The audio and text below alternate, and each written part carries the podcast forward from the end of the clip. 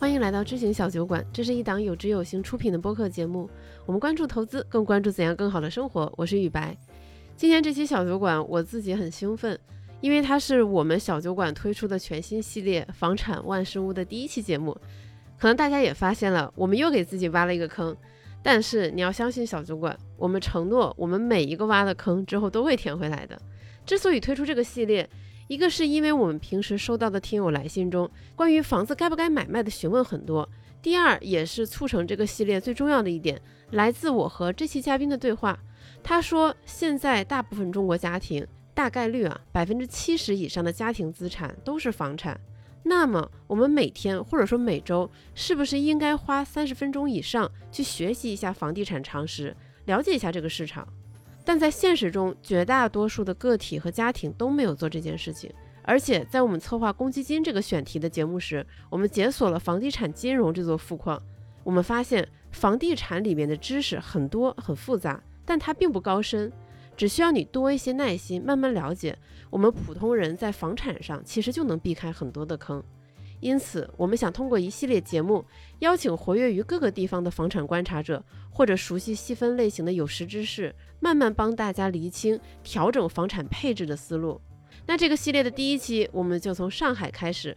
我邀请到了远川研究所的副总经理杨天南，听他聊房产，那真的是又有趣又有料，信息密度又大，而且你会完全沉浸其中。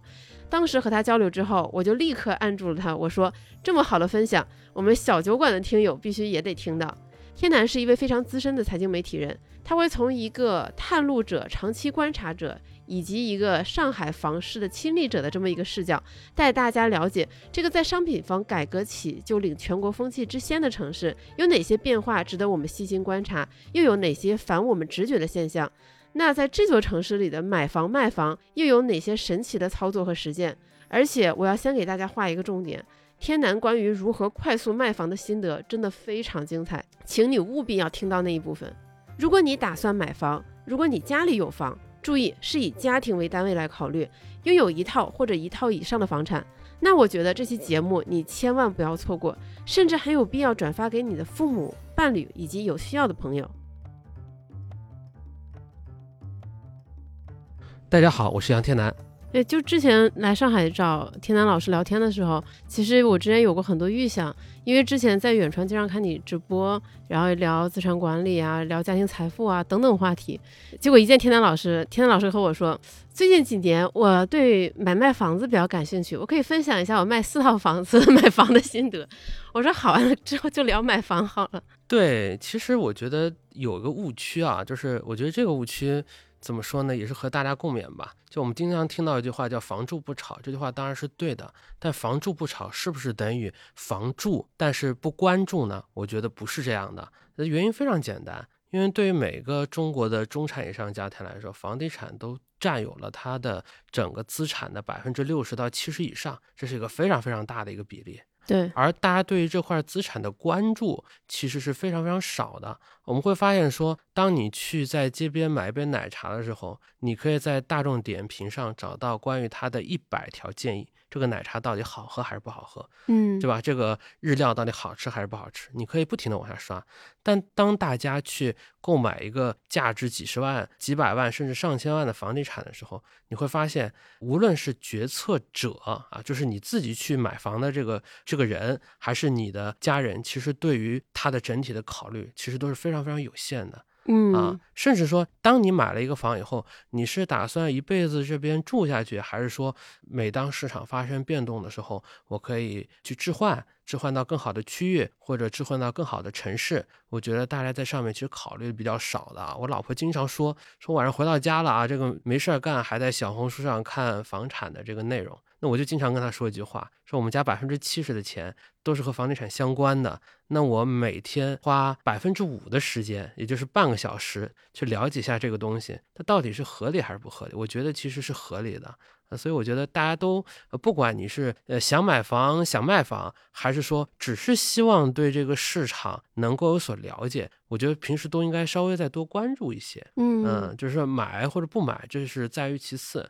但是如果我没有长期的关注，当这个市场发生显著变化的时候，我其实也很难识别出来。对，这个会让我想到，我之前在我们播客里分享过，当我十几岁家刚搬去广州的时候，我就发现那些叔叔阿姨们有一个非常显著的爱好，就是广东家庭就喜欢周末去看房。一个一个楼盘的去踩，然后觉得好的，他们可能就会买下来。其实我觉得不是说他们真的花了很多时间精力去研究房地产，而是那个时候就是感觉买什么都涨，那么不如你就抓紧买下来。即便有些人会认同你的观点，说我们应该花一点时间去了解这些房地产知识，但事实上我们对他们的了解还是其实是偏少的。对，因为它是什么？它是一个低频高价的产品。嗯，低频高价产品就意味着说。你很难去持续的关注它，因为你一辈子可能就交易几次嘛，你很难持续的去去关注它，所以你对它的经验一定是有限的。我我举个例子啊，就是就是因为我是一个上海的 local 嘛，就是上海 local 上海本地人啊，就上海本地人对房地产的这个感知力啊，和其他很多城市啊是不一样的。怎么讲？我举个例子，在一九四九年刚解放的时候。哇塞，你一回溯就到四九年了。上海的人均住房面积是三平米，嗯，七八年改革开放的时候是四平米，在我出生的一九八五年的时候，差不多不到八九平米。啊，也就是说，现在的五零后、六零后，一直到七零后、八零后，在他们的出生和成长的过程当中，他一定是经历过那种住房逼仄、环境非常逼仄，给自己生活带来的很多的一种一种尴尬的。嗯，那我们老上海人，上海 local，基本上，比如说出生在石库门的多，石库门几层的房子住了十几户人家啊，这个卫生间、这个厨房。都是公用的，我到现在都记得，在我很小的时候，呃，我在楼上这个呃尿尿，在楼下打麻将的人突然就觉得下雨了啊，就是因为这木板隔的这个石库门啊。的确是家里的条件的确是比较艰苦，呃，等到差不多八十年代末的时候，那时候因为上海是个工业城市嘛，上海是工业城市，无论是工厂，他们会有很多盖了很多那个工人新村。这工人新村在五十年代、六十年代盖的时候呢，也是没有独立美味的，共用卫生间。后来卫生间开始有自己了以后，厨房很多也也也不是独立的，嗯，因为它本质上都是宿舍嘛，对吧？对。一直到一直到一九九四年，这个售后公房改革出现之后，你会发现说独立美卫的属于个人的房子开始出现。一直到一九九八年房地产商品房改革之后，那很多的上海人开始有了自己的第一套这个商品房。所以我小的时候，我那时候看报纸，因为我爸是报社的嘛，看报纸我是什么头版什么我从来不看的，我就直接翻到广告，哎，其实看广告，就看各种房型。为什么？因为太想住大房子了。太想住大房子！天哪，从小就研究这个。对，太想住大房子了。所以就是二零零零年，就是我们家第一套买房的时候，那时候我就是初中上高中的时候嘛。那我妈就买了一套特别大的房子啊，这个顶层复式，啊，这个花了差不多四十万。我妈是三天三夜没睡着觉。两千年，这是一笔巨款啊！巨款啊！这是掏空的这个家庭的买了一个巨款，这是因为。就是因为你长期的小家庭跟老人住啊，跟这个妯娌住啊，你肯定会有各种各样的摩擦嘛。就是当你有了可以选择机会的时候，当时就比较狠啊，当时就比较报复性消费啊，报复性消费啊。当时其实很多人是难以理解的嘛，你觉得一平米两千块是个挺贵的、挺高的一个价格。但是我记得我在二一年卖的时候啊，这套房其实也得翻了差不多二十多倍的这样的一个一个一个价格。还是很有意思的一个一个感触吧。就即便到现在，到了二零二零年左右啊，上海的人均住房面积还是全国倒数第一。但是这个时候，倒数第一吗？倒数第一吧，应该大城市，呃，差不多十八到二十。就是大城市里边是吗？对对对，其实城市的居住的环境啊，居住的面积，单从说面积上来说是不如农村的。特别是大城市的话，上海又是常年是全国倒数第一的。但是即便是如此，其实也比我刚出生的八十年代、九十年代相比好了太多太多了。嗯，好了太多太多了。所以，所以我觉得大家会有经常会有个误解啊，觉得大城市的人住得好，其实大城市的人住的真不好。我包括给雨白前前面发的那些视频啊，你可以看到上海五六十年代的那些，就是从最早的。呃，棚户区，嗯，到最早的一批工人新村，呃，事实上，即便到了今年，上海在最繁华的黄浦区边上卖二十万、三十万一平米的高端的大平层，还有很多的黄浦区的本地人没有用过抽水马桶，甚至这辈子都没有怎么用过抽水马桶啊，这的确是一个分化比较大的一个状态。对，我觉得特别反直觉。而且之前天南还和我说了另外一个数据，说上海一共大概有八百多万套房子，其中可能五百多万套都是那种偏老破小或者特别破旧的房子，其实是不那么适宜人居的。对，就每个城市啊，就是大家去关注房地产的时候啊，你不能去关注总量，你还得呢去看什么呢？去看结构。嗯，那么从总量上来说呢，我们如果从经济学的视角上来说，你三句话能说明白，对吧？第一个是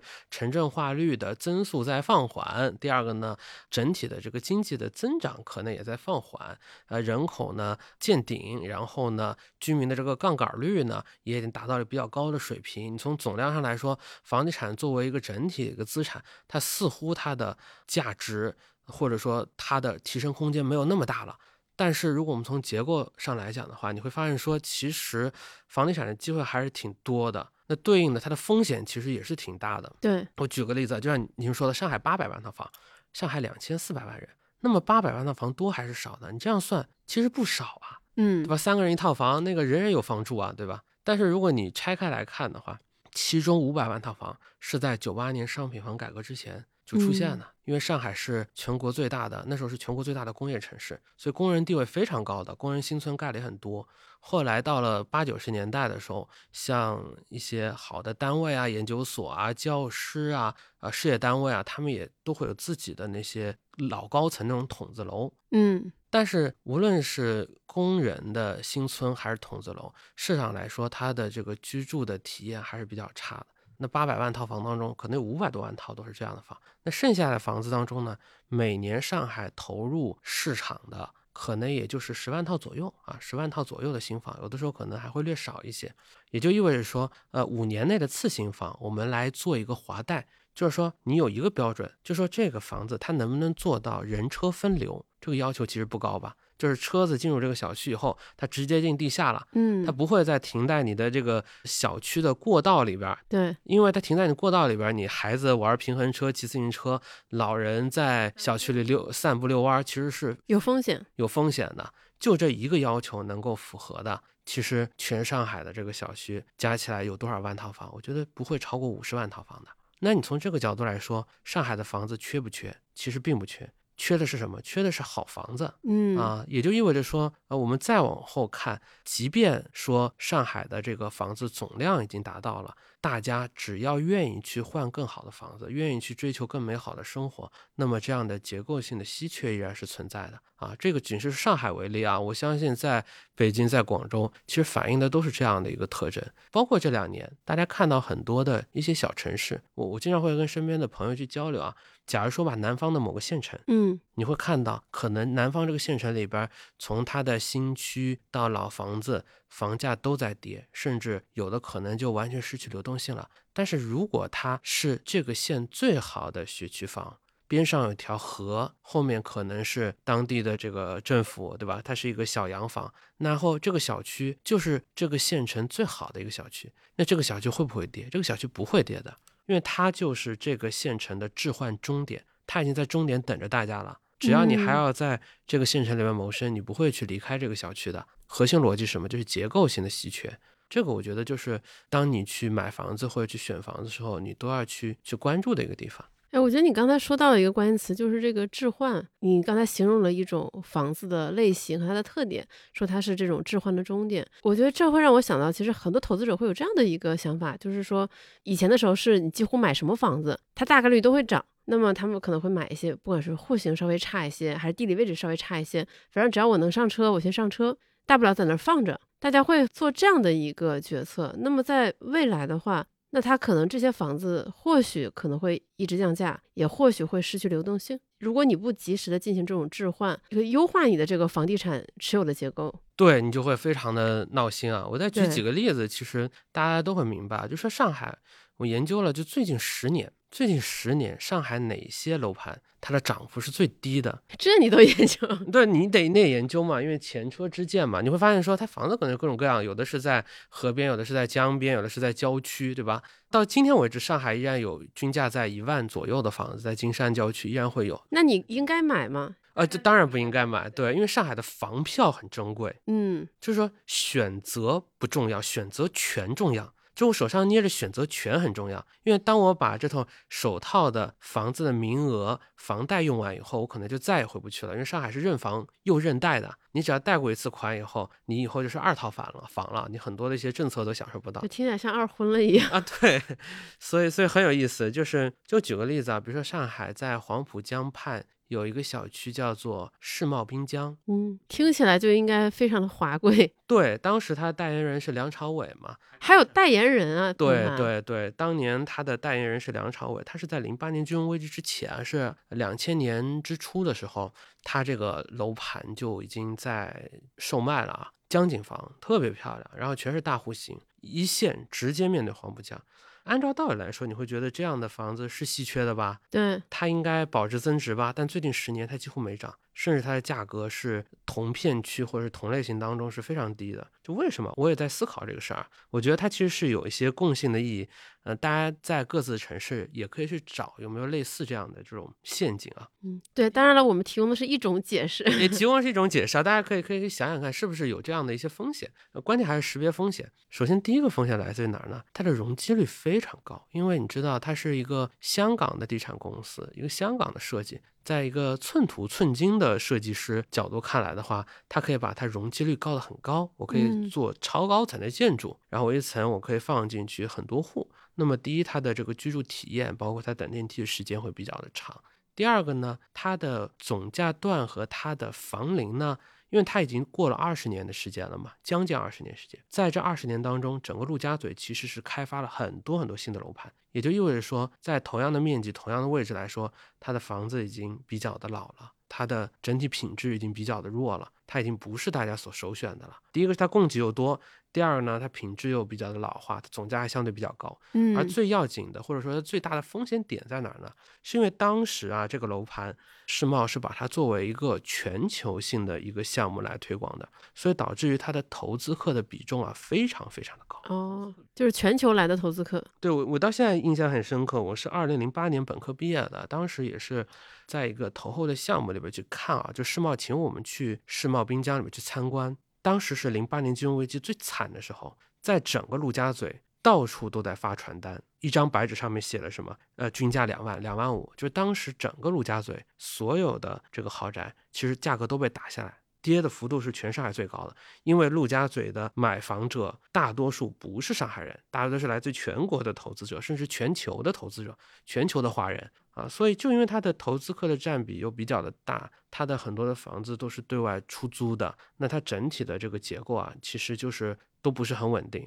所以每当出现一些比较大的一些经济波动的时候，或者经济周期的时候，像这种楼盘，它的风险会比较大。所以我们说它的结构是多重不利的结构。第一个是楼龄和它的总价段是不利的，第二它的供给。相比较需求，它又是不利的。第三，它的投资者的结构相比较整个市场，它其实又是不利的。所以在这种多重的不利之下，这样的楼盘其实它的风险就会比较低一些。就相比较来说，那哪一些会更好一些呢？我再举个例子啊，虽然大家也其实谈不上投资建议啊，因为你你其实也根本就买不着。我谢谢你。对，就比如说我们这个录音棚边上那个前滩，前滩那个九宫格靠江，一共就几十套大平层。那么对于他们来说，它占据了一个结构性稀缺的位置。我我对应的我我黄浦江畔，我可能有几百上千套类似房子，但在我这儿可能就几十套。那相对来说，即便它的单价高一点，它的价格也会比较稳定。所以大家会去看啊，全中国哪些地方房地产调控是比较成功的，一定是它的供给比较充裕的地方。比如说重庆，比如说武汉，比如说长沙。我前两天我和那个。交大的专门研究城市发展陆明教授在聊的时候，就是我在问他一个问题啊，这个是个老生常谈问题。我说一线城市房价有泡沫吗？他说我来给你讲个故事。有一个小村庄吧，有十个男生，呃，有一个包子铺。这十个男生呢，每天一个人要吃一个包子才能吃饱，所以他应该是生产十个包子，大家都有的吃。但是呢，这个包子铺呢被限量了，每天只供应五个包子，然后这个包子呢就涨了一倍的价格。他说：“你说这个包子的价格到底有没有泡沫？包子的价格其实没有泡沫，只是包子做少了。那么到了某一天以后呢，包子呢它不是每天卖五个了，它每天卖二十个了，这包子的价格肯定会跌了很多。那这时候包子的泡沫破裂了吗？其实也没有破裂，是包子做多了。从这个维度上来说，你就可以理解很多一二线房价的这个根本性的逻辑是什么，就是供需之间的这个错配的关系。嗯如果你的这个房子需求其实是很旺盛的，但是你每每年的这个土地的拍卖提供的这个套数又是有限的，那么这个涨价的预期它可能就是会长期的存在。这就是我们看到的很多的一些大城市，像北京也好，上海也好，这些年它的房价高涨的一个非常重要的一个原因就是供给不足。嗯，就所以就是为什么很多人说，呃，这个日本东京房价当时崩溃了，跌了很多很多，花了二三十年才慢慢的涨回来。那这个事儿在中国会不会完全重演呢？我我不是经济学家，我肯定不会瞎说。但是有一点是当时陆明讲的，我觉得其实是对我来说挺有帮助。他说，当时的日本其实是没有这样的一个供给侧的这样的一个管理的，因为它没有供给侧的管理，所以它的这个市场化的程度啊，会体现的更明显一点。你刚才讲的大平层，我又想起上次你跟我讲的上海豪宅买卖市场的一些八卦是吗？对八卦手段。对，这个其实真的会很有意思啊。就是当然说来就话很长了，嗯，但是可以说一个大概。就上海呢，现在新房买卖呢，它有个很奇怪的政策叫积分政策，它就会根据你是不是上海人呐、你有没有结婚呐、你社保倍数啊，根据你的这个情况呢，给你打个分儿。这是每个楼盘的分都不一样。这个楼盘如果倒挂多，所谓倒挂多，就是因为一手房都限价了嘛，对，限价的话就会一二手房之间就会有个差值，你就把它想象成茅台就好了。嗯，你这个分高的人呢，你就可以买一四九九原价茅台；你这个分低的人呢，你只能买二三九九的二手茅台。那你买原价茅台的，你分分低买不了，对吧？但是你要想想看，分高的人他未必有钱，分低的人他未必没需求，那怎么办呢？就说我这个豪宅，我的确呢，我倒挂又多，我这个总价又高啊，但是呢，能够有资格买的人，我其实都没钱的。我真的有钱的人呢，我也没资格买。于是市场当中呢，出现了一个非常非常神奇的一个操作，就让两个人结婚。你在上海像前滩这些地方，有的电瓶车上啊，他会诚邀那个就是三幺零，就是上海身份的一些中老年的人啊，就会说啊，来我们一起操作买房。那么你要一起去去买房的话，你呢就提供一个房票的名额，因为你社保交的多呀，对吧？嗯而且你是无房户嘛，你给无房户，你这个社保又交的多，那么呢，你就可以跟这个土豪呢结婚。这样呢，你这对夫妻啊，你既有分又有房，你再立个婚前的这个协议，等买完房以后再离婚，把这个一分割，对吧？呃，你这个一边呢可以拿一些差额的现金，另外一边呢就可以把这个房拿走啊。这个业内有个称呼方法叫婚更哪个更？结婚更名？啊，结婚更名嘛，叫婚更嘛。对，就是你，你从某种角度来想想看，这其实是个非常非常离谱的一个一个一个一个现象。对啊，我想说，我坐拥几千万、上亿的资产，嗯我还要需要这种手段来帮我拿到一套房。就是你要通过这样的方式，不断的去腾出这个买房的这个这个名额，这个就是上海豪宅市场现在出现的一个挺极端的一个现象。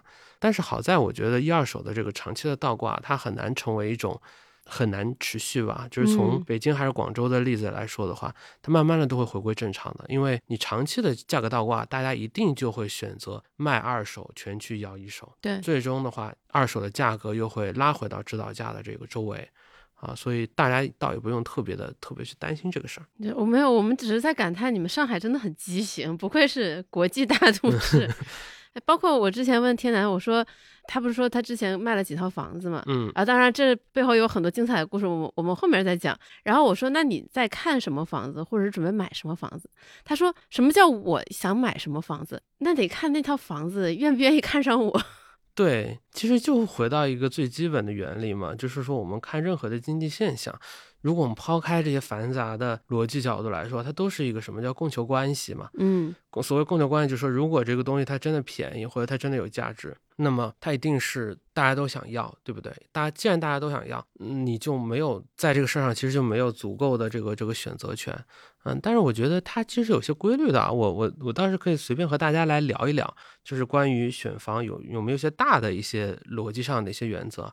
我觉得要先看大环境，就所谓大环境是什么，要看规划。我我我自从在小红书上开始观察这个买房的这个信息之后啊，你会发现说，事实上来说啊，很多人买房他的确是是看规划的，嗯，对？吧？你看这个上海的二零三五的城区规划，那么每一个片区，我到底会不会造地铁啊？我这块地到底用来干嘛呀？然后我整个这个街道到底是一个什么样的一个定位啊？它其实是有着非常非常清晰的一些一些描述的。那包括整个上海二零三零年到了二零三三五年，哪些区域属于主城区，哪些嗯地方我们称之为 CAZ，就是中央居住区，其实都会有明确的划定的。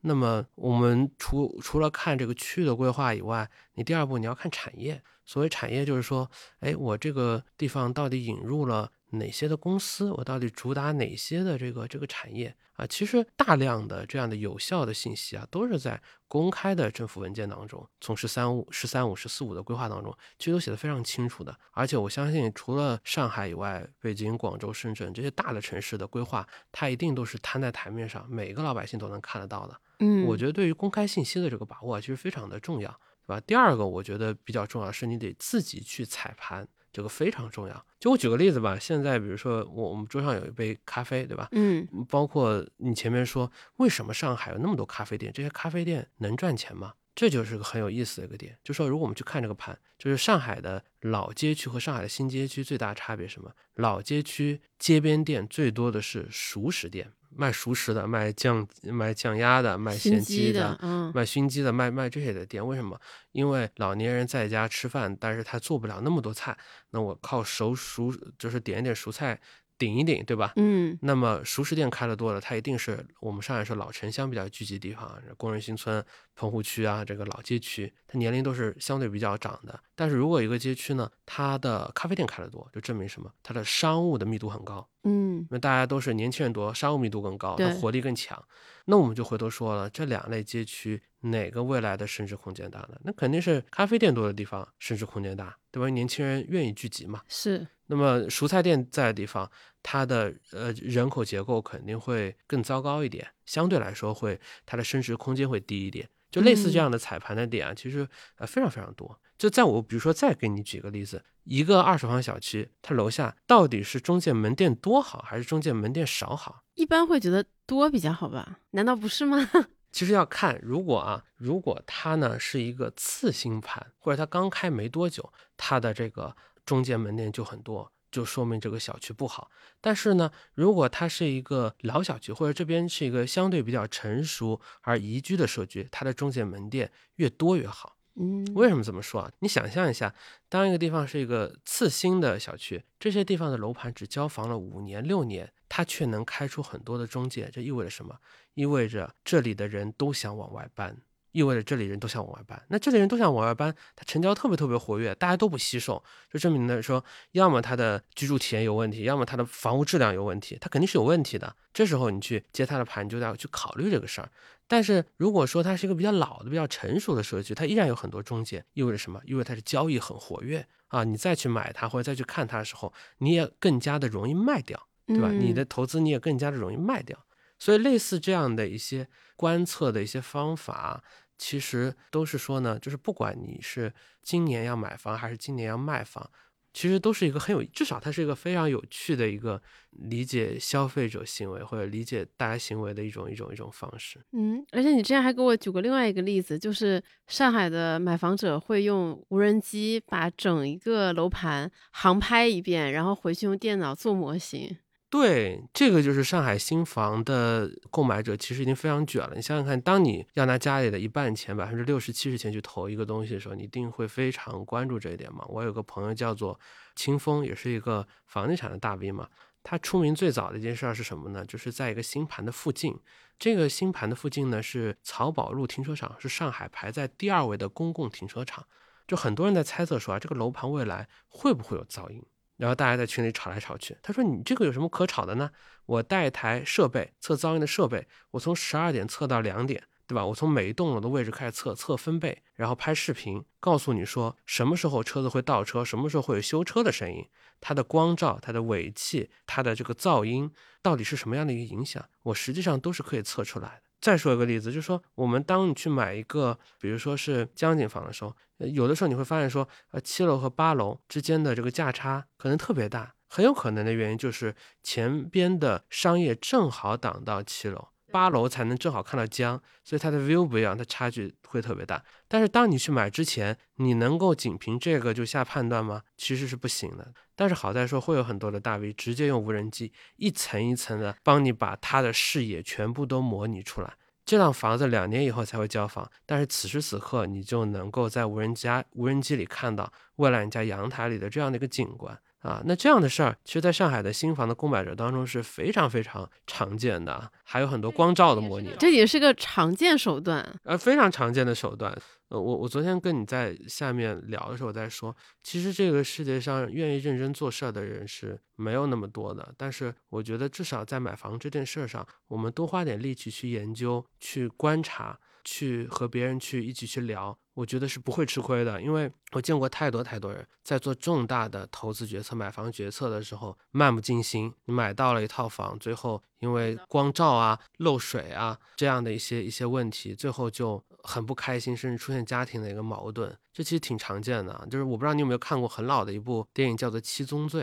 当时他的主角就是买了一套地铁下面的地铁边的房，轻轨边上房，每隔十五分钟这个地铁震一下，他们全家都得。震动，嗯啊，他说他买这个房的时候，每次房东十四分钟的时候，让他看了十四分钟的时候，就会把他撵走，就为了让他不听到那个声音嘛。所以我觉得其实这都是可以避免的，并且我们只要花很少的精力就可以去避免那些风险。我觉得这个其实是家庭无论是做配置也好，做投资也好，应该去关注的一些地方。对，其实你刚才介绍的时候，会让我想到说。不只是买房，因为买房肯定是占整个家庭资产，我觉得甚至百分之五十甚至更高的这样一个比例。我觉得租房也是一样，因为你想，你生活在那套房子里边，你未来一年，就我们就姑且算一年，你三分之一的时间都都在这套房子里边，你是不是应该花？即即便不到三分之一的时间，你花几个小时或者几天的时间去考察一下这个房子值不值得你租？因为像我这种北漂漂在大城市，其实身边可能看到很多这种案例。比如说，可能中介带去的时候，觉得房子哪儿都很好，后来发现说，可能到了下午或者是晚上，呃，有噪音或者是光照很差，或者是其实周边有个垃圾站自己没发现，等等等等，到了夏天会味道很大之类的。往往都是可能去看了一下，觉得还可以，然后就签约了。这整个过程可能不会超过半天。对我觉得这其实是一种对自己生活不太负责任的一种方法，但是大部分人都是这么做的。大家会觉得说，哎，我工作很忙，我请半天假去看看房，签个约就算了。因为你没有积累经验的机会，因为它是一个非常低频的东西，很难积累经验。对，所以就当你真的发现问题的时候，事实上你已经做错了，你再你再纠错成本就会非常高。对，啊，所以有个非常简单的方法可以避免这个问题是什么？就是小红书，因为小红书呢有无数人。我怎么感觉我们这些小红书广告？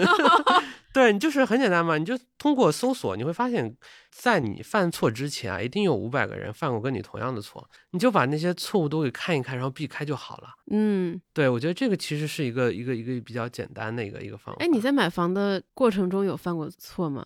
肯定有犯过啊，我还犯过一个非常极端的一个错误啊，就是在我几年之前啊，就买过一个著名的一个网红文旅盘，反正这家公司应该也不会找到我们，恒大的海上威尼斯。这么有名的盘，你都参与其中？对，那是第一期嘛。真的不是为了积累素材吗？真的不是，因为当时第一期的时候价格真的非常低啊，四千多。我我觉得很多没有买过一手盘的人，刚进那个小区的时候，一定会被它唬住的。造的非常漂亮，嗯，他是在造房之前啊，他已经把它的核心的景观，甚至海滩全部都给造出来了。当时为了营造出来一条蓝色的海岸线，恒大甚至造了一个人工的堤坝。他把这个泥沙都给挡出去，在它的近海的地方铺上了蓝色的亚克力瓷砖，还做了很多人工的沙大泳池吗？对对对对，而且当时的房价的确非常便宜啊，对对于上海人来说，这是一个难以想象的一个地价啊，四千多的精装的小高层。哇，那时候觉得怎么想都不可能亏。对我们想怎么想，这个买这房也不可能亏嘛，因为上海的房票是很贵的，嗯，所以当时就想着说买了一套。海上威尼斯是在在哪个城市来着？是在启东，哦，对，它是在南通下面的一个县。其实来上海还是挺近的，因为有重启大桥嘛，嗯，可能开车过去也非常方便。但是买完了之后没多久啊，那时候我也开始在研究财经了嘛，就是觉得说越看越不对，就是包括日本的例子也非常明显，就所有的就大城市或者国家，当它出现房地产出现一些波动的时候，文旅盘都是第一个崩掉的，都是第一个崩盘了啊！就包括海上威尼斯这个模式，后来它成为了一种。可复制的模式嘛，后面大家看到海花岛啊，嗯，看到那个城市森林啊，它其实都是采用这种造城，在一个超级城市的边上去造一个景观的新城来吸引外溢的这样的一个策略，其实非常多的。但是往往你看到后面来，它其实这个房子它没有扎实的这个需求，它会非常惨。后来是在疫情前一年，二零一九年的时候，呃，当时大家可能有印象，就是启东边上有个城市叫做南通，其实启东是属于南通管的嘛，是一个是个地级市。嗯，南通当时房价涨得挺厉害，呃，我当时评估下来说这套房子可能会有危险，我说要赶紧把那个海上威尼斯给卖掉。哎，为什么为什么南通房价涨它并不会带动？因为南通的涨是在于南通的居民会去买，但是启东作为南通的下辖县，它的需求其实是不稳定的，就大家总觉得说。啊，我这个城市不错，我这个城市所有的新区也不错，这个思路其实不一定正确。一个很不错的一个大城市，它边上的新区很有可能会变成一个不能叫鬼城吧，它很有可能会会会出问题的。嗯，所以当时我我们感觉就是趁现在那个南通涨得多，海上威尼斯供给比较大的情况下，能能卖掉。但是呢，因为海上威尼斯那时候新盘还在开嘛，开发商是不愿意去在当地去去让中介去询价的。所以我们当时也是找了人卖给了另外一个上海人。当时交易的现场非常有意思。当时到了现场以后啊，那个买家突然后悔了，说还得再降两万啊！我现场拂袖而去。我背着对他走的时候，我就心里想：我数到三，如果他还不拦住我的话，我就降价卖给他。对，因为我知道这房子 此时不卖，可能以后再也卖不掉了。结果我数到二的时候，他说：“兄弟，要么就这个价格成交吧。”哎呦。就短短几秒这种心理博弈战，对，所以我觉得就是说，就是买方也好，卖方也好，其实就是为什么我在那个播客里边愿意和大家多聊聊，就是因为在现实当中大家碰到这样的例子没有那么多嘛，所以听听这种经验，我觉得是可能是可能是会有帮助的，是会帮助。但是这个事儿就给我很大的启发，对，就是房子其实是不稀缺的，那只有核心位置的房子，高品质的房子，它可能才是稀缺的。嗯，小小总结我们前面讲的很多点嘛，一个就是你刚才说的，就现在房子整体来说它是不稀缺的，但是优质的房子仍然稀缺。另外一个是，当你想要买房的时候，其实看规划、看未来城市的布局很重要，当然还包括这个城市有没有可能实现这样的布局。然后另外一个就是实地看盘、踩盘。对，要先看大环境。所谓大环境，就是整个板块它有没有希望。那最好的板块是什么呢？一定是第一，它是整体白地。什么叫整体白地？就是说，你到了这个地方去啊，如果它房子已经盖满了，那这个地方它很难有大的规划。最好的情况是什么呢？最好是原来它是厂房，原来它是棚户区，它拆迁了，然后整个地方呢都是片大工地，你看上去简直就是连下脚的地方都没有。其实这个地方最好，因为它完全是一个让你随意施展空间的一个地方。但这种不容易变成鬼城吗？呃，要看它的区位，就是因为我们买房，它是一个什么呢？它是一个画饼吃饼的过程。你你问中介也好，或者去看当地的这个介绍也好，它都有个饼在等着你，告诉你说，未来我会引进世界五百强的企业，对吧？嗯。未来我会建五十万方的超级的这样的一个写字楼，对吧？未来呢，我会引进非常不错的国际化的商场。未来呢，我会引进世界级的一个名校，可能还会有这个重点学校。对，那这其实都是饼嘛。这些饼呢，有的能实现，有的呢它不能实现啊。这时候就是需要你去甄别的。你你你需要根据这个区域的这样的一些开发商也好，或者说是一些。他们之前在做同类规划的时候，它到底兑现了多少？嗯，你得去做这个判断啊。就是大环境是最重要的。对这个，我想到一个例子，嗯，就是我好几年没有回家过年了嘛，然后今年春节回家，然后也去了比较近的那种阿姨家，然后他新买的房子，那个房子呃很不错，小区也很好。它然后旁边还有那种省重点高中的分校，但是问题出在哪？问题出在那是一个很新的新区，然后周边没有什么配套设施，只有各种楼盘和那样一座学校，然后他们那个房价就一直也上不去，也卖不动。这个中间啊有个关键的点，就是你要看这个饼能吃不能吃，关键是要先看产业。事实上是人是跟着产业走，产业不跟着人走，对，这是非常关键的。它不是跟着住宅区走的，产业不跟着人走，所以说它要产业先确定了，特别是像上海最明显的一个是浦东新区，一个是徐汇区。当他在成片区的打造一个区的时候，他一定会先确定这里的产业定位。嗯，确定了产业定位之后，我把这些两年后、三年、三年后这些核心公司的总部。我先把这些给确定了以后，我再会考虑后面的商业和住宅。我有了商业和住宅之后，我的学校和这个我再再再加上去，那我的活力是足的。如果我的产业没有确定，甚至来说我的产业失败了，那最终我这块地方的规划是很难成型的。嗯，所以核心你先要估计说它的这个产业定位到底有没有机会啊？我觉得这个是非常非常关键的一个点。所以就是说我们在判断这个区的过程当中啊，我觉得就是。可能要花的力气会比想象的要更大一些，会比想象的更大一些。对，因为我觉得像我们这种普通老百姓，大家更容易从一些感性的角度或者微观的层面去看待这个东西。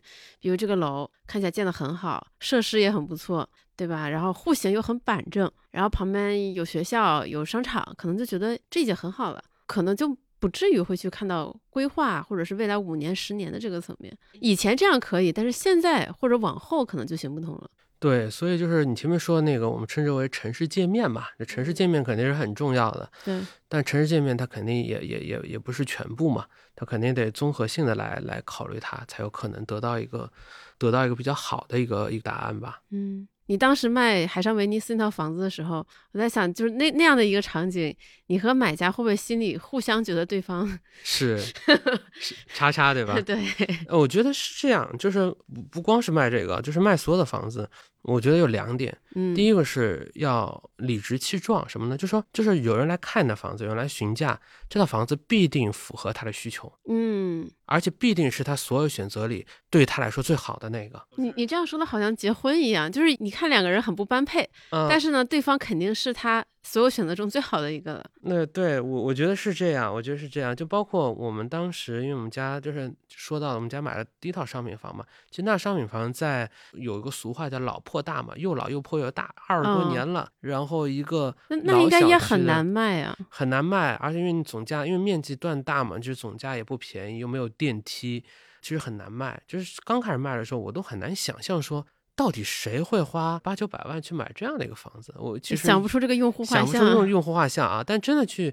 卖的时候你会发现，其实还是会符合别人的这样的一个需求的。但是我买我们家房子，其实是一个呃上海和外地的一个重组家庭嘛，因为他们的孩子各自有一个小孩，各自有个小孩嘛，就你看家有儿女那种状况嘛。哦。那这个时候他们既需要住在一起，又需要一定的隐秘性。那么这样来说，一个总价没有那么高的一个复式，小孩住楼下，大人住楼上，它其实是比较符合他们的这个需求的。就感突然感觉一切都合理了起来啊！对，我觉得这其实也也。也也很有意思啊，很有意思。所以我觉得第一个还是要理直气壮嘛。第二个是说什么？就你卖房的时候，你要去去理解你这个房子的优点。如果你找不到的话，第一，中介会告诉你。第二，你把自己转换为买家，比如说你让你的老婆啊，我让我的老婆去说说我我不是卖这套房子，我去买这个类似这样的房子，让他先去推荐。你看中介会用什么样的话术，或者会用什么样的一些点去去概括你这房子的好？哎，所以所以卖房的时候，你会让家人先假装要买这个小区的房子去打探一圈吗？嗯，会。然后其实中间有很多很多的技巧，比如我举几个例子啊。对对对，我跟你讲，同学们，这里拿出你们的笔记本。昨天天南讲这段把我镇住了。就是我我我二二年嘛，其实就去年嘛，去年疫情刚结束的时候，就上海刚解封没多久嘛，我们其实是是我老婆两套，老婆想我卖掉一套，二十四小时成交，一套二十四小时，一套是七十二小时成交，三四一套不满一周吧。原原来你才是隐形的销量冠军啊！不是，当时我是怎么卖的呢？就大家一定要记住啊，就是说中，首先我觉得最重要的一点是什么？就是中介不是你的敌人，中介是你是你的朋友。就说你一定要团结足够多的中介，因为所有的信息都汇聚在中介手上，这个非常重要啊！你别老想着说我自己在门口呃贴个小纸条，我就想卖出去，其实不太可能的。第二个呢，就说你要展现出你的诚意。什么叫诚意呢？就对我来说。做好三件事，其实花不了多少钱。第一个呢，就是如果你这房子比较老了，你先把你家的灯泡先换一换，换的亮一点啊。你房子稍微亮一点，第一显大，第二显新。第二个呢，你最低价呢，如果你这窗帘特别脏了，把窗帘稍微换一换。把整个房间请阿姨稍微打扫一下，做个深度保洁，做个深度保洁，然后嗯配多配几把钥匙，把每一把钥匙交给附近的中介啊，只要这个中介不是特别不靠谱的那种小中介啊，嗯无论是我爱我家还是链家，你都给他一把钥匙，然后告诉他说我诚心卖，本周必卖啊。可是你说本周必卖，对方会不会觉得你特别急，然后他可以以比较低的价格给你成交呢？不用担心，因为为什么？因为价格报的再低，第一个跟你没有关系嘛，对吧？第二是因为你可以加价，你你能理解吗？就是说，因为卖房的这个东西啊，关键在于愿意出价最高的那个人花了多少钱，它不是平均的这个价格多少钱。所以你只要有足够多的销售线索，如果你发现说看房的人比你想象当中的要好要多，你可以把价格再加上去的嘛，对不对？嗯啊，当然定价本身它是需要有很多技巧的。你可以在呃那个和中介聊之前呢，呃先去做一件事儿，就是打开你的链家或者贝壳 APP 啊，又在推荐产品了。打开你的链家或者贝壳 APP，找到类似小区的这个历史成交记录啊，翻到最近半年内的平均。要看历史成交记录，不要看挂牌啊，这嗯个是很关键的。就是很多人呃挂房子说别人挂多少，我挂多少，嗯，但是问题是，除非是一个特别特别紧俏的阶段，否则一定是挂的最便宜的或者挂的最合理的人才能成交嘛，对不对？嗯那么你就要看历史成交的情况，然后你在历史成交的情况之下呢，你去定价，在成交的价格当中，当然适当的加个百分之三啊，加个十万二十万，呃，适当的加一点。那加完了这个数字呢，这就是你的给中介的报价。一般来说，中介会给你建议的，就说如果挂这个价格，它可以作为呃首推来来进行那个推荐。嗯，这个非常重要。就是事实上来说，你看一个小区或者一个片区，在中介那边会挂出几十套、上百套房，对，但真正有成交意向的、有成交意愿的房子房源其实并不多，你的真正的竞争对手也只是那几个而已。那这时候呢，因为绝大部分的人可能就是可卖可不卖的那种状态，可卖可不卖，他不能接受。嗯，那个百分之二、百分之三的这样的一个价格降幅的，嗯他是不能接受的，因为他觉得之前我已经成交过这样的价格了，对吧？成之前五百万我也没卖，现在我四百九十万我就不肯卖了对，啊，那我就再耗你个两年三年也无所谓。但是如果你真的希望去置换的话，你不要去在乎这个事儿，因为只要你拿着存利息，可能半年你就是把这百分之一到二给它拿回来了。这个最关键的一个点是什么？就是要让你的这个房源成为这些大中介的核心的卖盘，就是说力推盘。啊，嗯，这个时候呢，他的区域总会带着他的每个店长，呃，在周末开会，告诉你说下周我们重点卖这套房啊，然后他就会把所有的整个区域内几十个、上百个中介，会把他之前几个月他觉得有可能成交的这个买家挨个全部带看一遍。当走完这个流程的时候，事实上你的这个意向的客户就已经积累出来了。然后在过程当中，你会听到很多报价啊，就有的报价会非常离谱啊，会远远比你心里预期的要低很多。这时候你千万不要搭理他，你也不要破坏心情，因为很简单，不管你的房子，难哎，不管你的房子好或者不好，你只要卖一次就够了。嗯，你不是重复买，就像这个世界上的可能很多老板、很多雇主觉得，呃，杨天来这个人是个废物，没有关系，我只我只有一个，我只要卖一次就够了，对不对？那我只要远川爱我就可以啊，了。对啊，只要卖一次就够了，对不对？那那卖一次就够了，那么他们的报价其实是无所谓的嘛。那么好，那接下来当有一个报价离你的报价比较接近的时候，离你的心里已经比较接近的时候，就可以开始约谈了啊。我不知道那个大家有没有谈过这个中介卖房啊？事实上是王不见王的啊，你这个买家和卖家是不会直接见面的，因为很容易掀对，很容易掀台子直接打起来，会给你们每个人找一个小单间儿，然后用一次性杯子给你续点热水，啊，然后呢，他会先拿一张白纸过来，把税费和各种你房子的一些细微情况全部介绍清楚，啊，对清楚，包括你什么家具啊、什么小问题啊，那些细枝末节不重要的东西，大家先确认清楚，免得到最后扯皮。到了第二步呢，他就会要求让价，五万、十万的让价。啊，这时候大家一定要注意啊，就是什么呢？如果我能晚让价，我就晚让价；如果不能晚让价的话，我也可以先让价，但是幅度不能特别大，而且一定要均衡。就比如说一套四百万的房子，我的心理价位是四百万，我报价是四百一十万，那这时候所有超过三百九十万以上的报价，我都允许他跟我谈，然后我们就一人五万，一人五万的让。啊，我第一次卖房的时候没经验，我以我就是很快就让了，结果这个中介也不走，听完了我的这个报价以后，他就在这儿跟我闲扯，然后继续玩手机。我后来才理解，因为如果我让的太快。对方会觉得我的空间还很大哦，就不方便他去谈价格，也中介也很难体现出自己的能力来，所以中介会在那玩手机、刷短视频，刷满半个小时，再到这个买家那边去说，我口对吧？赶紧给我续杯水，费尽了嘴皮子啊，费尽嘴皮子啊，给您谈下了这个五万块钱的这个幅度，你能不能也让五万啊？说不定对方也早让了啊，他在那儿再再扣半小时的短视频。我懂了，所以去谈价的时候，你最重要的设备是带好充电宝啊，对，带好充电宝，然后呢续上水，呃，两边呢能够把这个价格谈的这个拢一点。其实我觉得就是这个过程并不复杂，只是大家经历的少，很多的人怕麻烦，嗯，还有很多的家庭老人对于房子他其实是投入了非常多的情感在里边，对，啊，当他真的要卖房子的时候。他的各种情感交织在一起，他有可能各种回忆都回来了。对他可能会比较冲动，他会觉得亏了，他会他会不高兴。所以，所以我觉得在家庭去做这个决策之前，要做好充分的沟通，要要要要达成一个充分的共识，然后要需要有个比较坚定的人在谈判的现场，这个事儿就能比较容易谈得好。就你们家就是你了。对我们家就容易好，就是包括我们家最大那房子卖掉的时候。其实比之前的成交价还是要低个二三十万的嘛。就我跟我我就跟我妈说，我说你这个钱早拿到，就说你也可以晚三，你多三十万，我相信掉个半年你也能卖出去。但是何必呢？你这三十万可能存利息，它也能回来。然后妈妈心里就好多了。呃，对，妈妈心里就好多了。我觉得其实这就是一种安抚的手段嘛，就是就特别是像我，当我发现说。呃，上海的新房供给越来越多，我手上的老房子在整个交易结构当中越来越不利的时候，我就应当果断的去置换。置换的过程当中，你未必能够卖到所谓的最高点，但是也无所谓，因为如果你置换，如果你卖掉了老房子，你有机会去买一个新房子，那新房子的增长的速度其实会比老房子要快很多的。嗯，其实是要快很多的，因为因为人总是希望能够改善生活。能够住更好的小区，我觉得就是尊重人性是最大的一一个一个一个投资的逻辑吧。您刚刚那段话，我有好几个问题想问，然后一个一个问。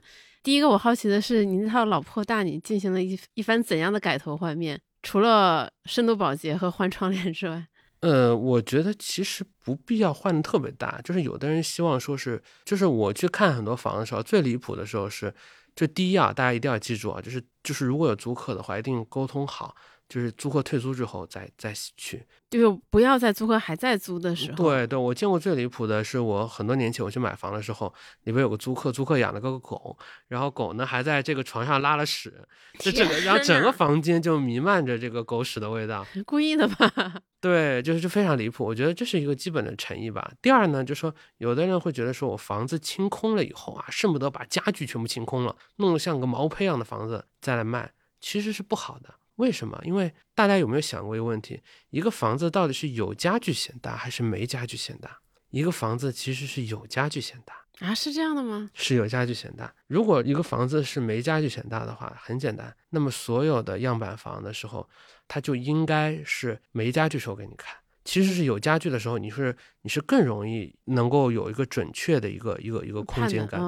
对我我一直以为样板房是帮助你唤起你对未来美好生活的一个幻想。是一方面，对。然后样板房特别鸡贼的地方是，样板房所有的家具都是非标的，就所有的东西都是给霍比特人用的，就是小一寸。哦，是这样的吗？你去你去关注一下，特别明显。因为他那床也不让你躺呀。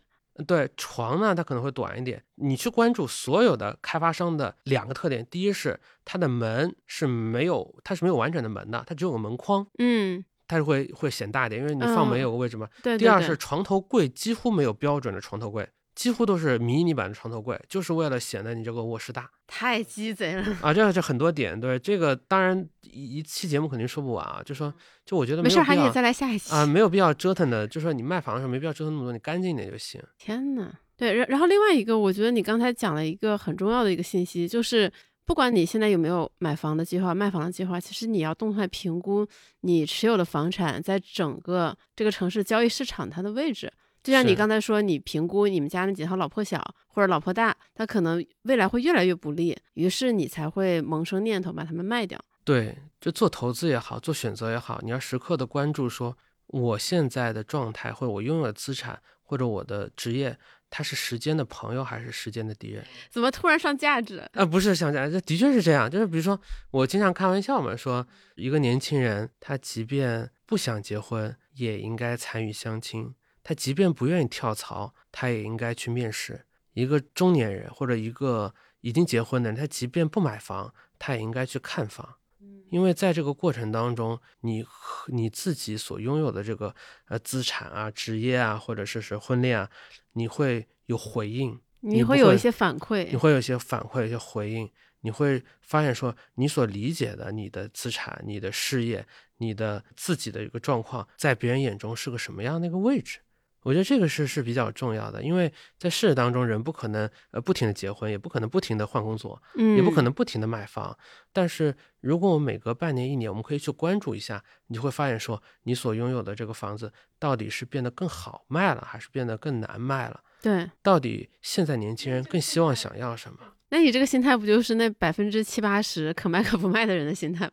会有，但是我觉得这种长期的关注是很重要，因为只有长期的关注，人才能形成一种周期感。嗯，对，所以我我我经常有的时候会去，包括去年，包括今年，连续两年我去参与那种有些券商和金融机构做的一些小孩子的一个金融的这种夏令营嘛，去给他们做这种导师的时候，我就会说啊，你们就说你你可以炒股，也可以怎么样的，最好方法就是从现在开始起，哪怕你是个孩子，在支付宝里边儿每个月拿出自己的零花钱，你去买一点基金，你去关嗯注。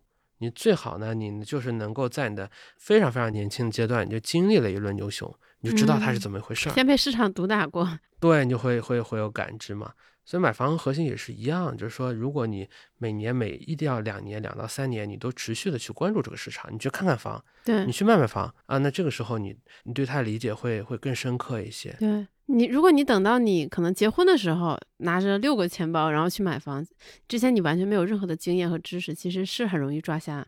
是，而且我觉得中间有个特别反直觉的一个地方，就为什么我现在去看房，宁愿去看那些呃大面积的偏市中心的那些价格已经比较高的一个房是什么？就是我们思考一下这个问题：一个上海的一个大学的一个毕业生，他有了上海户口去买房，六个钱包的一个年轻的上海小夫妻买房，是嗯他们的杠杆率更高呢，还是像这个愉悦老板去年在上海？就是做做医疗的那个老板，哦在古北一号买房那个老板，他的杠杆率更高呢。那事实上来说，买豪宅的那一波人啊，他在房地产在他的整个资产配置当中比例是非常低的。对，那么对于中产来说，他可能是百分之六七十的资产是在房地产当中；富豪对他来说可能是百分之一甚至百分之二，很低的一个资产在房地产当中。而对于刚年刚毕业的年轻人，当他刚开始买房的时候，他甚至会超过百分之一百，甚至会超过嗯百分之二百。他百分之三十的首付款他就买了房，他所有积蓄都在里边儿。对，所以回过头来看，哪种资产更安全呢？那如果说一些呃上车盘或者是一些远郊的盘，事实上它的主要的购房者已经倾尽全力在买它了，但是一些相对来说改善型的一些一些盘，它的潜在的购房者还有很大的这个余力。那这个时候你就嗯会回想，你就会想想想到这一点嘛，就是茅台卖的很贵，茅台王子酒卖的很便宜。那么是茅台王子酒更有升值空间，还是茅台更有升值空间呢？它核心逻辑是一致的。嗯所以我，我们在这儿当然不能去去说很多的一些投资建议啊，嗯、但是我觉得就是从供求关系这个最简单的维度来出发，大家可以去思考这些事情。除了没有钱之外，也可以思考一下这些问题。对啊，我觉得就是，嗯，就是即便我我说的我说的简单一点，就是即便你你可能没有没有钱去直接的去投资房地产，我觉得。嗯，去怎么说呢？就是甚至来说，你也可以去避免犯很多错误。我我看过非常非常多的这些案例是什么？就是当我在一线城市打拼，然后我的老人在，就比如说在县城，甚至在农村，那么我我我没有上海户口，或者说没有办法在大城市买房，但是我很很着急上车，这是我退而求其次在老家买房，在老家买房，在二线城市买房，在县城买房。这样其实带来的这个风险和损失其实是非常非常大的。就是因为你看啊，就我们过去二三十年中国的房地产，它其实是个贝塔行情嘛，就所谓贝塔行情就是一个普涨行情，是的，就是每个上车的人他都赚到了，无非是赚多赚少的原因。你可能当这个房地产大繁荣结束之后，我们面对的可能就是所谓的阿尔法行情，它是一个结构性的一个机会，很多的一些房子啊，它可能就会呃慢慢的会停涨，甚至会慢慢的失去流动性。也就是说，如果一个小区里边有五百套挂牌，你要比那四百九十九。个人卖的更便宜，你才能够卖得掉。啊，当出现这样的情况的时候，呃，会非常的艰难。但是这依然是个周期，就所谓周期，就是说它总有交易活跃的时候，也有交易不活跃的时候，总有高的时候和低的时候。你只要趁它交易好的时候，你是可以跑掉的嘛。嗯，但是很多像我的同龄人，他可能确实是在老家，可能是十八线小县城买了一套房，甚至是那种农村自建房，那那种流动性其实是极低极低的。然后你又人又回不去，因为在那里也没有你的工作机会。嗯，我我记得特别清楚，就是前段时间我看到一个，算是我们一个同行吧，也是一个一个自媒体的一个博主，他呢是在几年前那时候有鹤岗热的时候啊，嗯，他花了八万块钱在鹤岗买了一套房，他现在在四万块钱出手。哎，他为什么要卖呢？我很好奇。我也不太清楚，他可能觉得完全没有办法在那边生活吧。可能可能八万块钱买的时候想说，这还能跌到哪儿去？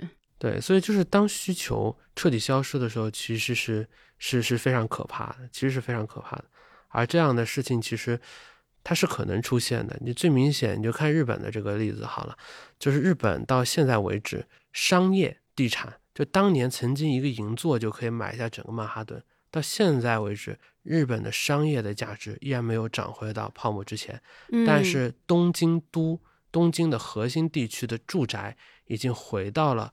泡沫时期的价格，但是你只要出了东京都市圈，哪怕只出了一点点的距离，在那边依然可以用接近于零的价格来买到他们的这样的一些呃一户建啊。所以说，当当房地产出现大规模的这个这个泡沫的时候啊，非核心地区的住宅它的流动性的丧失会带来非常可怕的一个结果。我觉得这个是大家必须要去关注的一个点。我我觉得其实现在很多人已经意识到了，说未来的这个房地产市场它可能会进入到这样一个阿尔法行情，就像你刚才说的一样，可能核心地段还是能保值或者涨得很多，然后其他地方可能是不涨甚至下跌。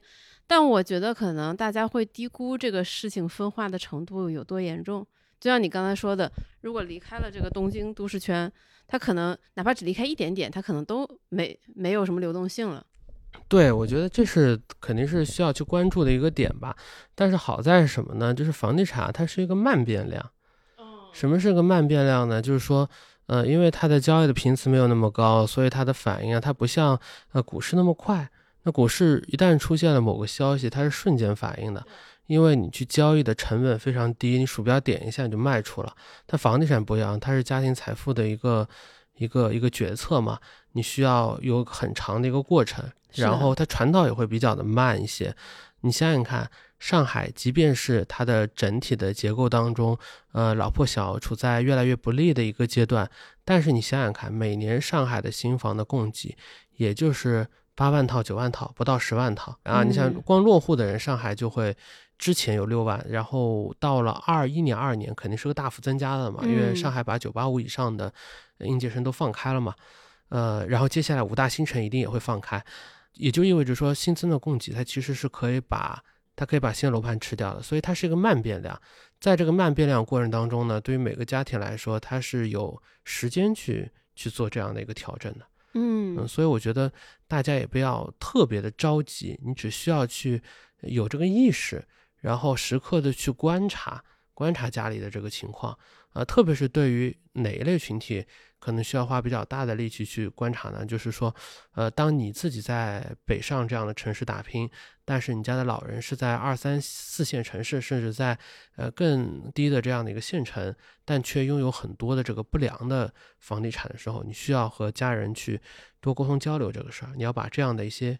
情况或者说是风险点和家人多做交流，嗯，我觉得这个是是一个是一个需要提前去布局的事情。对，因因为其实我们小酒馆之前好几期节目也会强调和家人沟通的一些重要性，嗯，比如很多人会抱怨父母容易被骗，去购买一些不靠谱的理财产品，但其实本质上还是说欠缺沟通，你在父母那里没有刷到足够高的知心度。对这个事儿其实是挺困难的一件事儿，就是呃中国传统的儒教的这个氛围当中啊，即便是家人之间也是羞于谈钱的。对，真的是这样，真的是羞于谈钱。就大人顶多跟你说你要那个艰苦朴素啊，你要少花点钱啊，你现在工资多少啊？但是你说老爸，我们家里有多少钱？可能就说你小孩子懂个什么？你我我投这个买这个，贪我的钱，对吧？这个这个其实非常正常啊，其实非常正常。就是嗯，所以就是说要在之前交流的过程当中啊，就就能够给出一些比较明智的建议，慢慢慢慢的，我相信。很多的家人也许能被你说服，当然每个家里情况不一样啦。有的是特别像上海的话，孩子要挂户口，然后你也要看通勤时间去照顾家里的老人。很多事情它不是一个抽象的一个资产配置，它是一个家庭的一个决策。在这个决策过程当中，它一定是有反复、有妥协、有不解，甚至会有博弈。但是我觉得至少应该去交流这个事儿。啊，你避而不谈，不太可能解决问题；然后一厢情愿，也不可能实现最后的目标。哎，那像你们公司的年轻人，比如说刚入职三五年的那种，你会给他们什么就是购房、买房的建议吗？其实，因为我们公司还真的是 local 比较少，结婚的也不多，但是结婚以后普遍还都是买房的。但我们这边其实这两年买房的一个很明显特征是。不愿意给上海老太太接盘。什么叫老太太接盘？就是说，我我就如果我有钱，就是我是个新上海人，我有两个选择，一个是五百万，我可以买到一个相对比较偏远的地方，那这个地方可能是在五大新城，可能是在距离嗯没有那么远，但是我我是个新房。第二个呢，我已经精装修好了，我小区环境不错，我有自己的停车库，嗯，我也可以在徐汇、静安或者偏市区的地方去买一个。老破小，它的交通更方便，但是呢，它房龄比较的老。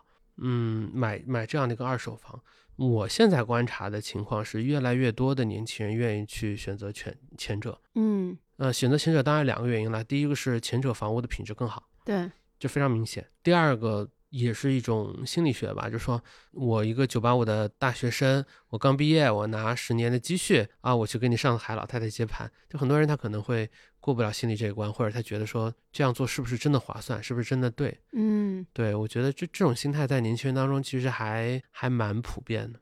我感觉这跟北京好像确实不一样。嗯，因为感觉北京大家倒也没多少接北京老太太的盘，但是大家买二手房已经变成了一个没有什么所谓的一个事情，因为新房子真的是太便宜了。啊，对，那其实还是要看它的供给结构嘛，因为上海这些年来吧，就最近十年，上海是应该是世界上最大的一个二手房的一个交易的城市，就是从单月来说，如果光看豪宅的话。上海的豪宅成交量可能是北京、广州加起来之和吧，可能巅峰时候还得加上深圳，嗯，就是如果看三千万、五千万的这个成交套数的话，那么上海每个月在这轮疫情之前，可能要有接近单月两万套以上的、两万套左右的这个成交量。那么上海的二手房是个非常非常健康的一个市场，当然，因为这两年新房有了这个摇号制度之后啊，一方面肯定非常公平嘛，然后供给的话增加了很多，所以一手和二手的比例其实发生了很大的变化。对，早些年上海可能就百分之二十、百分之十到二十的一手房的一个交易量，那现在可能一手房已经占到了百分之三十到四十。那相对来说，二手房它的成交或者说它的出手也会比以前要难很多。对，就是每个城市它有自己的这样的一个结构，它有自己的这样一个特色，其实需要大家真的是根据自己所在城市的特点去研究、去琢磨。对，我觉得稍微研究一下，比如说像广州，广州的广州和深圳，它可能会有城中村的问题，对吧？北京的话会有大量的小产权房的问题，所以它的商品房的结构每个板块的特点。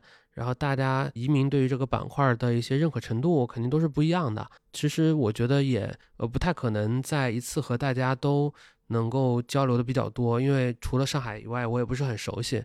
嗯，但我觉得可以做的一点是，大家还是要多花一点精力去观察，因为呃，的确还是挺重要的。对，这其实你刚才讲的时候，我想到了，我我就觉得挺惭愧的，因为之前像我们家会有那种风气，我爸，因为我爸肯定是我们家最关注房地产市场的主力嘛，然后当他在那看新闻啊，或者研究啊，或者是每次路过中介去看那些数据的时候，我妈就说看什么看，你就天天研究这个东西，但其实这个事情是很必要的。对，因为是什么呢？就是古希腊有个神话叫特修斯之船嘛，它其实是个哲学问题，就是说，呃，你在一个船上面，每这个船在一个狭长的一个，比如说河道里边穿行，它每隔一段时间这个船坏，你就换一块木板上去。对，当你把这个一段航行之后，你每块木板都换了以后，这个船还是不是原来的那个船？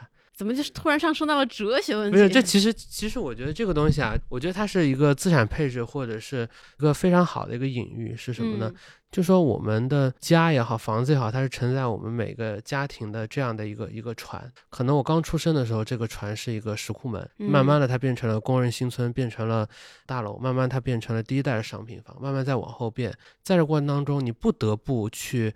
把你的这个资产配置慢慢的去挪向对于你最有利的那一侧。对，就是我不知道房价未来五年以后上海房价涨还是跌，没有人能知道。嗯，但是我知道五年以后新房依然比老房会好卖，这就可以了。你就要去寻找那个好的结构，你就去不断的去换你这个资产的木板。你换股票、换房、换其他的理财产品，本质上都是一样的。家还是这个家，家里边这些人，他还是这些人，但是你对应的这个资产就是你这个船，可能过了五年、十年以后，它全部都换过了，就跟特修斯之船一样，你只有不停的去折腾、去换，你才能够保证你的这个资产组合是反脆弱的，是健康的。我觉得就是很多人会跟我说，杨天南，我这次换房很艰苦，我换了房以后，我再也不换了。再不换了，我打算住到就住到我最后那一天。但我其实我觉得说，当你不去换，你是害怕改变；但是事实上来说，你不换，可能才会是往坏改变的一个最快的一个方式。你就不停的换，你的资产结构可能说好的房住不炒呢？对，就是说房住不炒就没有炒，房住不炒没有说房住不换啊，对不对？这个就是什么？就是你只有拼命奔跑，才能停停留在在原地。对吧？就你资产就不断的去去更新，它才能保持一个相对比较健康和活力的这个状态啊。我觉得是是是这样的一个地方。我不是说我要靠炒房去去赚多大的钱，我是希望说未来五年到十年，我这房子还能够有一定的竞争力，然后优化我们整个家庭的资产配置。哎，我觉得这是一个负责任的一个想法，所以这是一个这个对，这可能才是一个更负责任的态度。这是个负责任态度，而且这是个理念，就是你只要接受了这个理念，我相信他没有没有那么难，你只要接受这个理念，你自己去持续的观察，慢慢的研究，我觉得就就能得到一个好的结果。呃，如果我们这期节目播出后，未来三个月上海房市变得更活跃了，就是这期节目杨天南的锅 啊，这个 生命不息，折腾不止。对，不一定要折腾，但至少要关注嘛，至少要关注。哎，我我就觉得你这个观点很好，因为我之前也经常会听人说，就是我买了这套房之后，我就再也不换了，我就要住到死。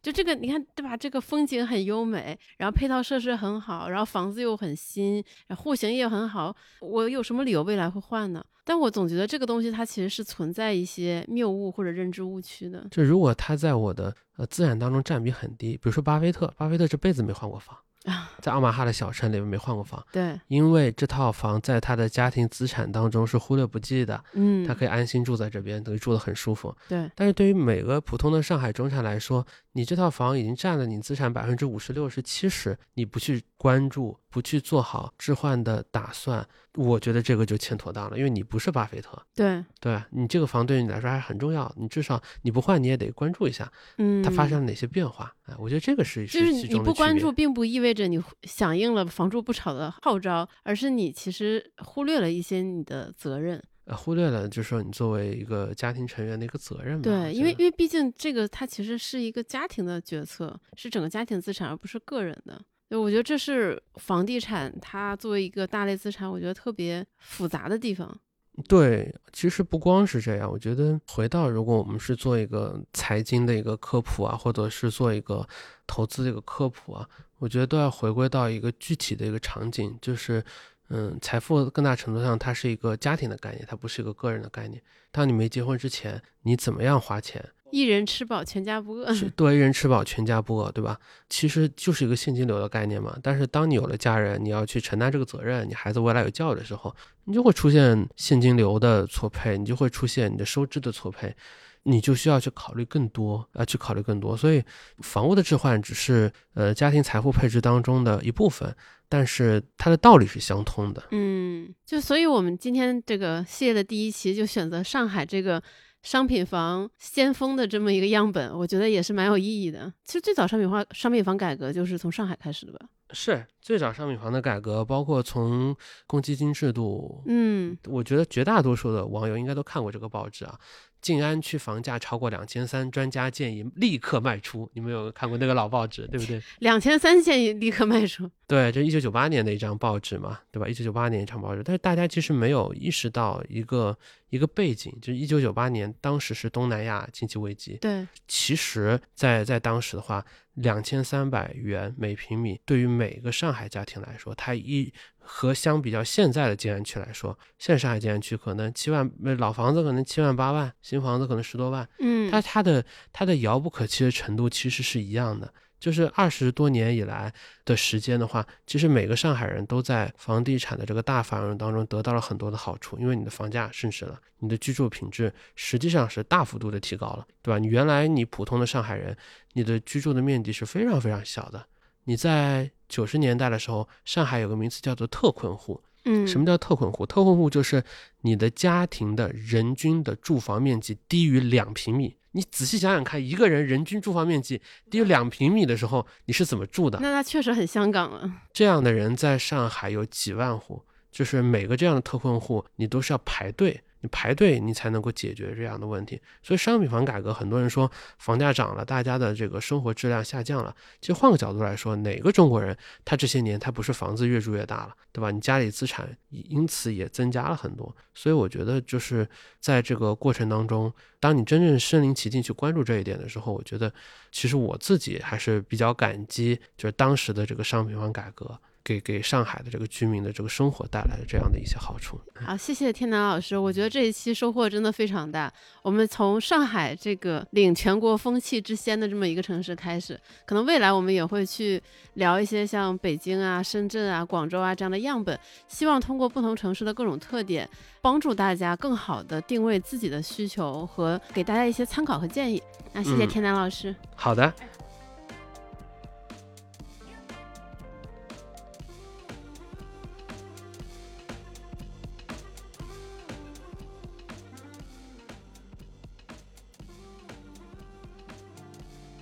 以上就是本期的全部内容。说实话，这一期的重点很多，真的值得你做做笔记。